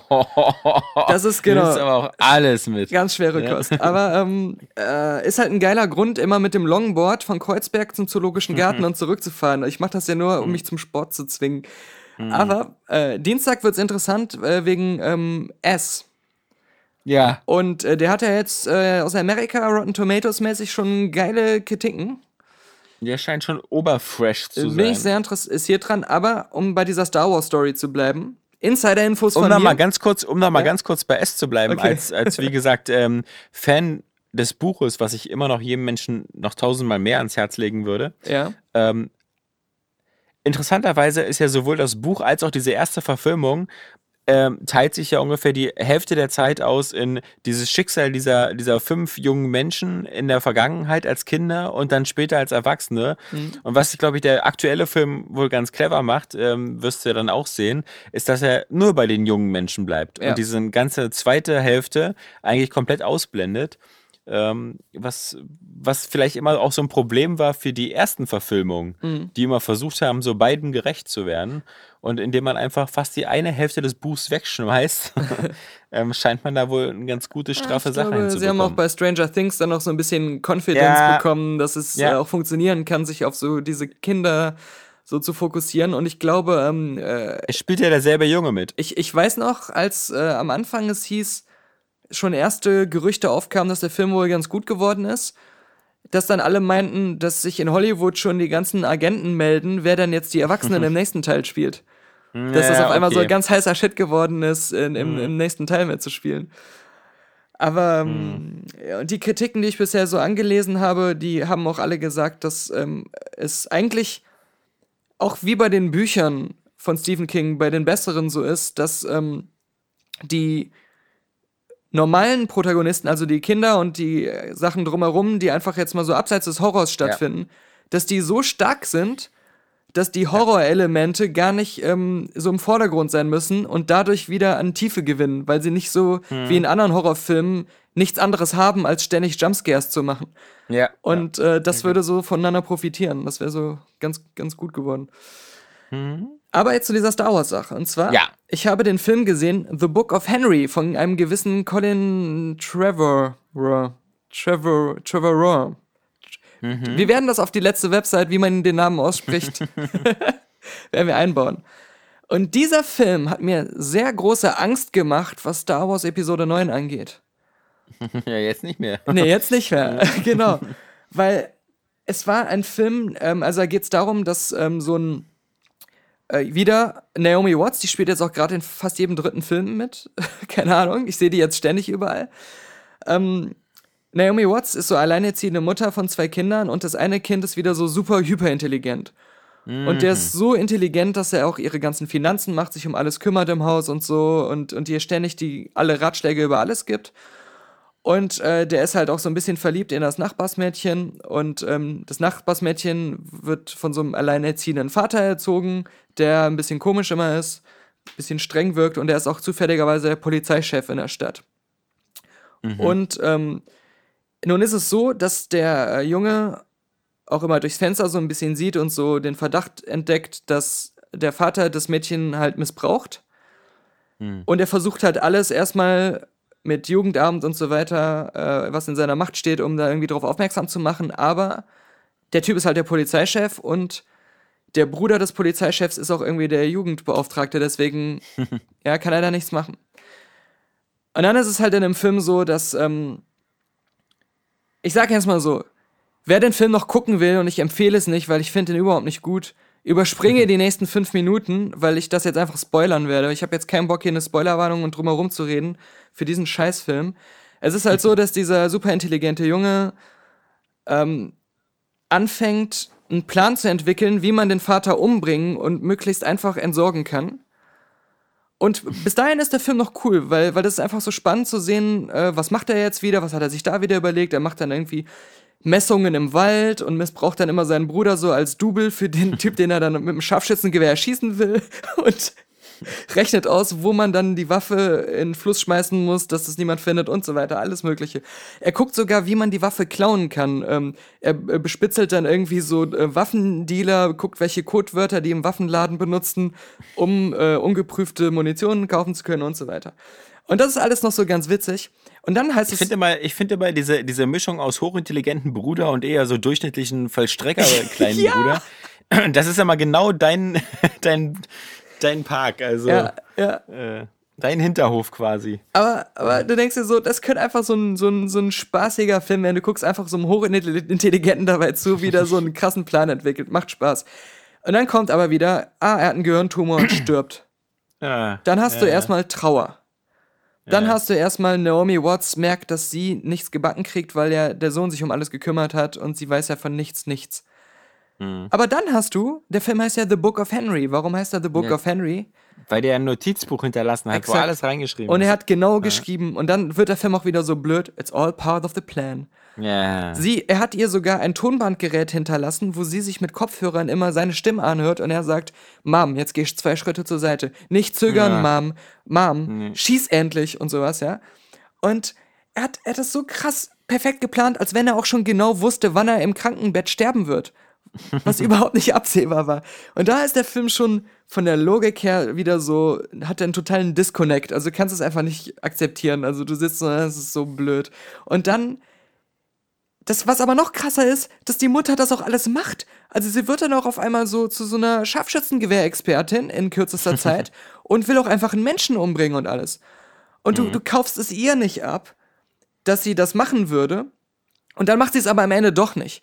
Dann realisiert sie so im letzten Moment, aber Henry war ja am Ende zwar super intelligent, aber war ja, ja nur ein Kind und er wusste gar nicht, was er hier tut. Und, und ich kann das doch nicht machen. Ich muss, ich muss jetzt Ja. endlich selber erwachsen werden und das realisieren, dass ich nicht immer auf Henry hören kann. Ich muss eigene Entscheidungen treffen. Dann macht sie es nicht. Im allerletzten Moment wird dann aber von dem Polizeichef Nachbarn dabei erwischt, wie sie ihn erschießen wollte. Dann gibt es eine Konfrontation zwischen den beiden. Und was passiert dann? Er erschießt sich selbst. Und du denkst dir so, das ist das most convenient Scheißdrehbuch, was ich je erlebt habe. Als wenn der Film sich so am Ende dachte, Moment mal kurz, das wäre schon zu krass, wenn sie ihn erschießen würde. Na naja, gut, dann beenden wir die Scheiße jetzt. Nee, aber, aber du sitzt bei Book of Henry nur so, so da, am Anfang, I was in for the ride. Und dann, ah, das wird richtig dumm gerade. Und dann, okay, der Film hat sich selbst aufgegeben und, und dann auf einmal ist so ein Happy End, wie, wie, wie so Dominosteine, auf einmal so alles in die richtige Richtung fällt.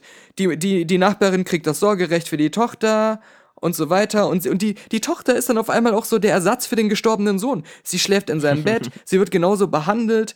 Äh, äh, Das, das ist alles so, so schlimm und so blöd. Und dann dachte ich so, lass diesen Menschen nicht Star Wars Episode 9 machen.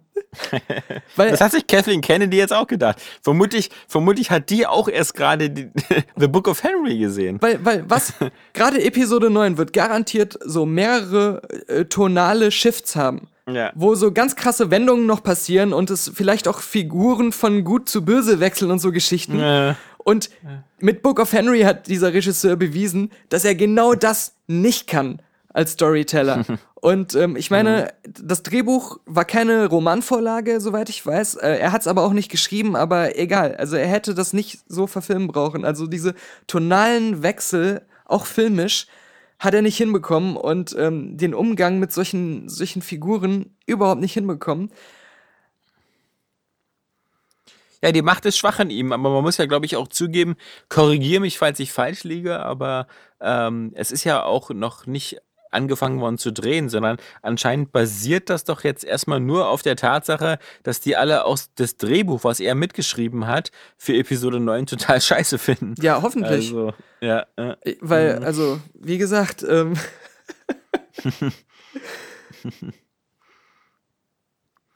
Das finde ich schon geil, wenn du schon so in, der, in, dieser, in dieser Vorfeldphase schon so völlig abgeschmettert wirst. So. Dass ja auch da auch keiner mehr glaubt, irgendwie, man könnte jetzt drüber reden oder irgendwas verhandeln oder so. Mhm. Aber immer gesagt wird, ich glaube, Nee, ist- ich glaube, da, da reitet sich Disney halt jetzt auch immer wieder in die Scheiße mit diesem extrem frühzeitigen Engagement von, von äh, Regisseuren und sonstigen Leuten. Ähm, das, weil Colin Trevor war ja ähm, schon ähm, bevor Episode 7 fertig war, attached für Episode 9. ja, Ähm, genauso wie der Typ, der jetzt ähm, Episode 8 macht. Und sie hatten die schlechte Erfahrung auch schon mit, ähm, nicht mit Han Solo, sondern mit dem äh, Boba Fett-Film, der nie zustande kam, wo ja dieser, dieses angebliche Wunderkind Josh Trank, der Chronicle-Regisseur, ähm, den Boba Fett-Film machen sollte. Und äh, vorher aber sein Fantastic Four-Film kam. Und sie dann, genau wie jetzt bei Book of Henry gesagt haben, oh, oh, oh. das lass mal lieber sein. Naja, mal sehen, ob das, wer, wer, wenn sie jetzt aus der Schnelle wieder aus dem Hut zaubern können. Wenn nicht, muss das auch wieder Ron Howard machen. Stimmt, ja. Entweder Ron Howard oder ähm, hier der Buffy-Erfinder, der Joss Whedon. Joss Whedon. Das sind die beiden. Ich habe ich hab, ähm, lustigerweise in der letzten Woche alle drei Austin Powers Filme nochmal gesehen. Ja. Ähm, weil äh, ich die mal dem Sohnemann zeigen wollte, weil ich wusste, dass zumindest der ganze Fäkalhumor und so garantiert ähm, für, für, für Erheiterung in der Kreisklasse der Neunjährigen sorgt. Und das war dann auch so. Aber ich hatte echt wieder ein paar Sachen vergessen. Also zum Beispiel, dass der, äh, klar, der erste unbestreitbar der beste ist. Ähm, ich hatte ein bisschen vergessen, wie scheiße der zweite ist und wie teilweise der dritte versucht, das wieder ein bisschen die Kurve zu bekommen. Ich, ich, Und vor allem natürlich. ich wollte genau das fragen. Ist es Ja. immer noch so, dass der zweite so scheiße ist? Ja, ja, ja. Also, aber aber der ist brutal scheiße. Ja. Also, der hat wirklich so eine, das ist eine. Und im dritten halt auch durch die, äh, durch die ganzen Gaststars, äh, so von, von Tom Cruise angefangen, aber auch eben Michael Caine und so. Der ist immer noch nicht so gut wie der erste und bezieht sich da auch zu sehr immer. Wann immer ein Witz funktioniert hat, wird der in mindestens im zweiten oder dritten Teil einfach totgeritten. Ja, ob das die Schattenspiele sind oder, oder ähnliches. Ich meine, der dritte, Ähm. der, der lebt echt von diesen ganzen Metaebenen, dieser ganzen Sache.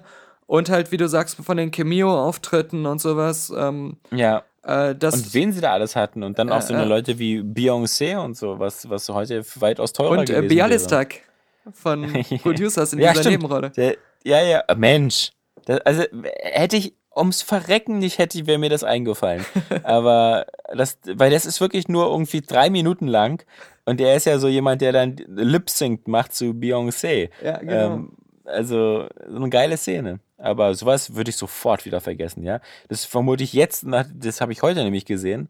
Ähm, vermutlich, wenn du mich das morgen gefragt hättest, hätte ich schon wieder vergessen, dass, dass der Mann dabei war. Aber es ist eine Sache, die ist mir aufgefallen und die fand ich halt witzig ähm, im Nachhinein. Der, der zweite Teil ist, glaube ich, von 1900, Schlag mich tot, 99 oder 98 oder so. Ich bin jetzt zu voll bei IMDb nachzugucken.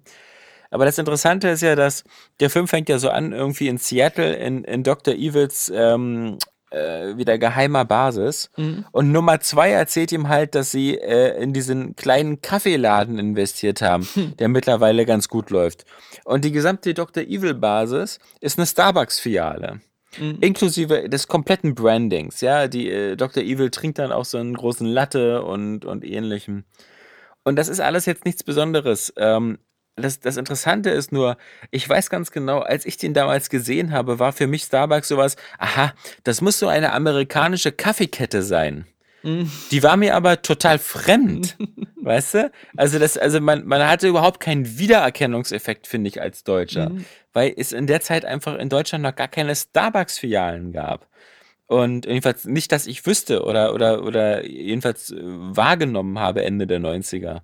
Und ich finde es doch krass, wie sich das geändert hat, dass du heute irgendwie in, gerade in Berlin keine drei Meter mehr laufen kannst, um nicht in die nächste Starbucks-Filiale reinzukommen. Ähm, Ja. und das fand ich halt so witzig, dass es für mich damals was war, wo ich den Film gesagt habe, so, aha, der Witz muss darauf basieren, dass man diese Kette wohl in Amerika kennt. ich hatte da so, es ist ja so, so ähnlich damals, weißt du, wie mit Demolition Man, die damals die ganzen Taco Bell Sachen rausgenommen haben und in Europa ersetzt haben durch Pizza Hut. Weil sie wussten, es gibt kein Taco Bell in Europa und die verstehen das nicht mit den Franchise-Kriegen zwischen Taco Bell und irgendwas anderem. Ja, und als ich damals hier aus dem Pause, äh, welcher war das, der dritte? Der zweite. Der zweite, ja. Ich glaube, aber den hatte ich auch im Kino gesehen. Ich weiß noch, Mhm. glaube ich, wie enttäuscht ich rausging. Aber auf jeden Fall, als ich den zum ersten Mal gesehen habe, äh, dachte ich halt so, da hatte ich ja noch Maxis Humor. Kaffee, wer kauft schon Kaffee? Ja, ich fand das nur irgendwie so, so, so, so, so erstaunlich, wie einem das wieder bewusst wird, wie, wie schnell sich, also äh, zum Beispiel so ein McDonalds ist seit 30 Jahren in Deutschland und dass es den überall gibt und so, aber so, so Starbucks hat wirklich schon eine recht aggressive Expansion hingelegt und recht erfolgreich. Kein Wunder, wenn da Dr. Evil dahinter steckt. Was, was einem natürlich, was mir auch wieder so schmerzhaft bewusst wurde bei Austin Powers 2 ist gerade so, was ist eigentlich so aus Heather Graham geworden? ja, die war hier und da nochmal zu sehen, irgendwie zum Beispiel bei Hangover da als Ja. äh, Nebenrolle. Hey, du bist eine lebende IMDB-Datenbank. Wenn ich hier, ich habe gerade Heather Graham aufgemacht und da steht rechts die Spalte bekannt für. Und das erste ist Hangover. Auf alle Fälle auch in, in, in Boogie Nights. Ja, ja, aber das ist ja lange vorher gewesen, oder? Ja, okay. Aber war sie da nicht so halb nackt oder so? Ja, das ist ja diese klassische Sache. War sie nicht auch die mit den Rollschuhen? Ja. Jetzt hätte ich was Rollstuhl gesagt. Übrigens, gute Nachrichten nochmal. Du erinnerst dich da bestimmt noch an, an L.A. Noir. Klar. Und man, ich dachte ja immer so, dass das irgendwie, der, der, der Entwickler damals, der ist ja da irgendwie, ähm, der, das war ja von Rockstar quasi nur gepublished und, und dieser Australier, glaube ich, das Team Bondi, dieses Studio, das ist ja dann auch danach pleite gegangen und die Mhm. fanden, glaube ich, auch keinen Abnehmer mehr für diese extrem sündhaft teure Motion Capturing Technik. Mhm. Aber das lief, glaube ich, ja auch immer damals auf den Konsolen und nicht so richtig rund. Und deswegen gute Nachrichten, weil, und das hat mich echt erstaunt, das erscheint Ende des Jahres nochmal neu für Xbox One und PS4 in so einer Art remasterten Version. Ähm, in so 1080p mit so ein bisschen neuen Lightning und ähnlichen. Und Also ich, ich finde, trotz, trotz mancher berechtigter Kritikpunkte ist das irgendwie ein Spiel, was man gespielt haben sollte, finde ich. Also Ja. das ist äh, auch als einfach so Filmerlebnis ähm, ja. zum einen, also gerade wenn man so Noir-Sachen geil findet und so, besonders halt sowas wie LA Confidential, dann ähm, ist es äh, sogar ähm, fast ein Pflichttitel. Man darf halt diese Spielmechanik nicht zu ernst nehmen und man darf sich jetzt nicht darauf versteifen, immer die perfekten Ergebnisse zu erzielen, weil ähm, Das geht halt nicht. ja, außer Es sei denn, man hat die Komplettlösung. man spielt, ja. also ich finde fast das Spiel macht auch mehr Spaß, wenn man das direkt mit einer Lösung spielt. Ähm, Mhm. Aber ich, ich finde ähm, echt, auch was die Detailtreue angeht, ähm, wie sie da die Welt und, und die, diese ganze ähm, Zeitepoche umgesetzt haben, die ganzen Charaktere und Ja. so. Ähm, eigentlich ein Spiel, was zu Unrecht dann so unerfolgreich war. Ja, fand ich auch. Also, weil vor allem die, die, die, wirklich die, die, diese Gesichtsanimationen, die immer so hin und her schwanken zwischen so Uncanny Valley, manche sehen so sehr gruselig aus und manche sehen aber so auch verdammt echt aus. Also, ähm, und bringen das halt eben, diese, diese ganzen. Ich, ich mochte ja früher auch diese doch sehr simplen CSI-Spiele. Mhm. Und ähm, in, die- in die bisschen in die Richtung geht das ja auch so mit dem, mit dieser Einteilung so in Schauplatz absuchen, Actionsequenz und dann äh, versuchen in den ähm, Verhören Widersprüche zu entdecken, so ein bisschen und, und Ich fand ja auch deswegen cool. die große Gesamtstory eher langweilig und diese einzelnen Fälle immer super spannend. ja.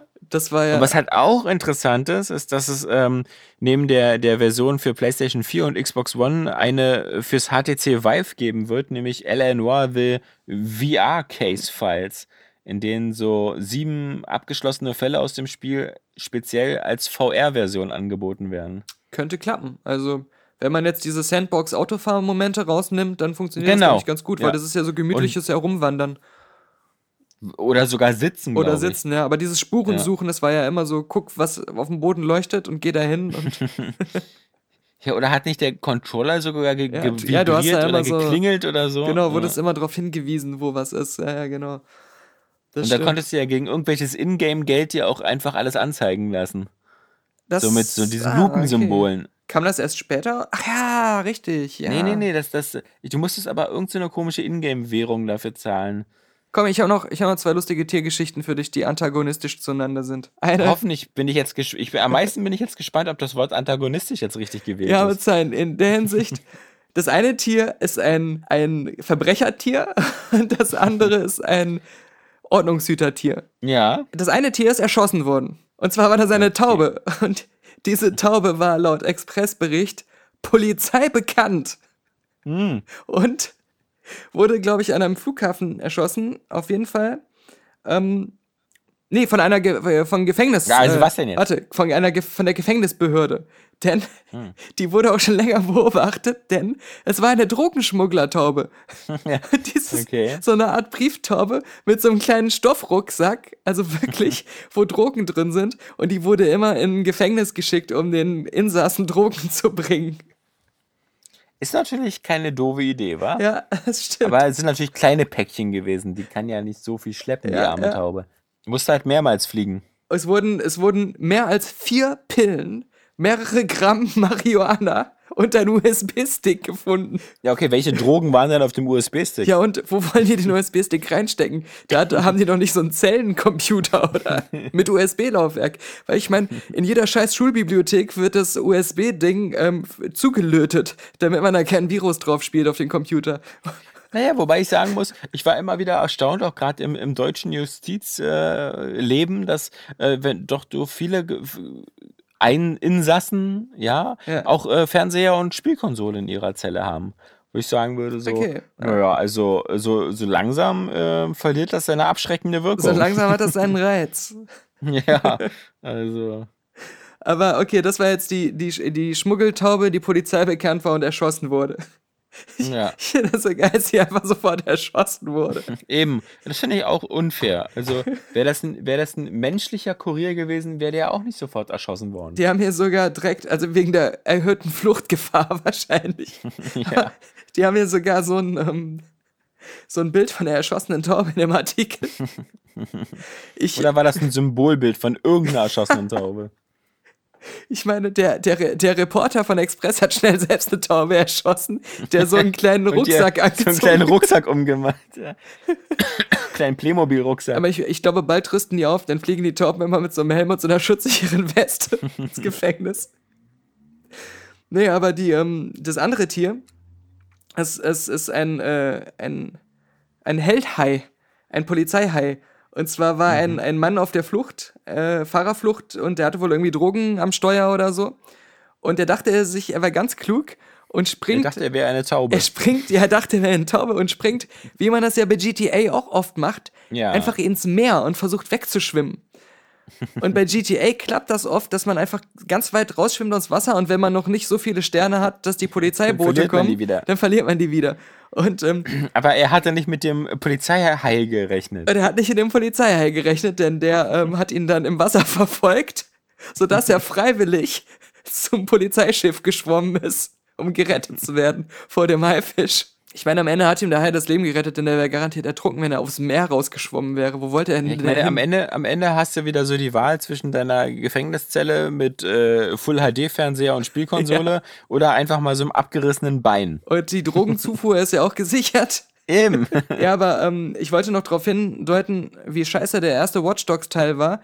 Denn da war es so, egal wie hoch dein Verfolgungslevel war, wenn du im Wasser einfach geradeaus immer weggeschwommen bist, hast du es immer geschafft zu fliehen. Das war so ähm, 100%, in 100% der Fälle hat das funktioniert. Und, und während äh, der letzte Gitarrist schon sein Lied anstimmt, Ja, ja, ja. wollte ich noch einen Ich, ich lausche der Musik. äh, während die Musik spielt, äh, nochmal sagen, wir haben ja bei Patreon jetzt auch noch eine Game of Thrones 22 Minuten unsere Predictions für Staffel 8 und unser Fazit zu Staffel 7 voll mit Spoilern, voller Spoiler.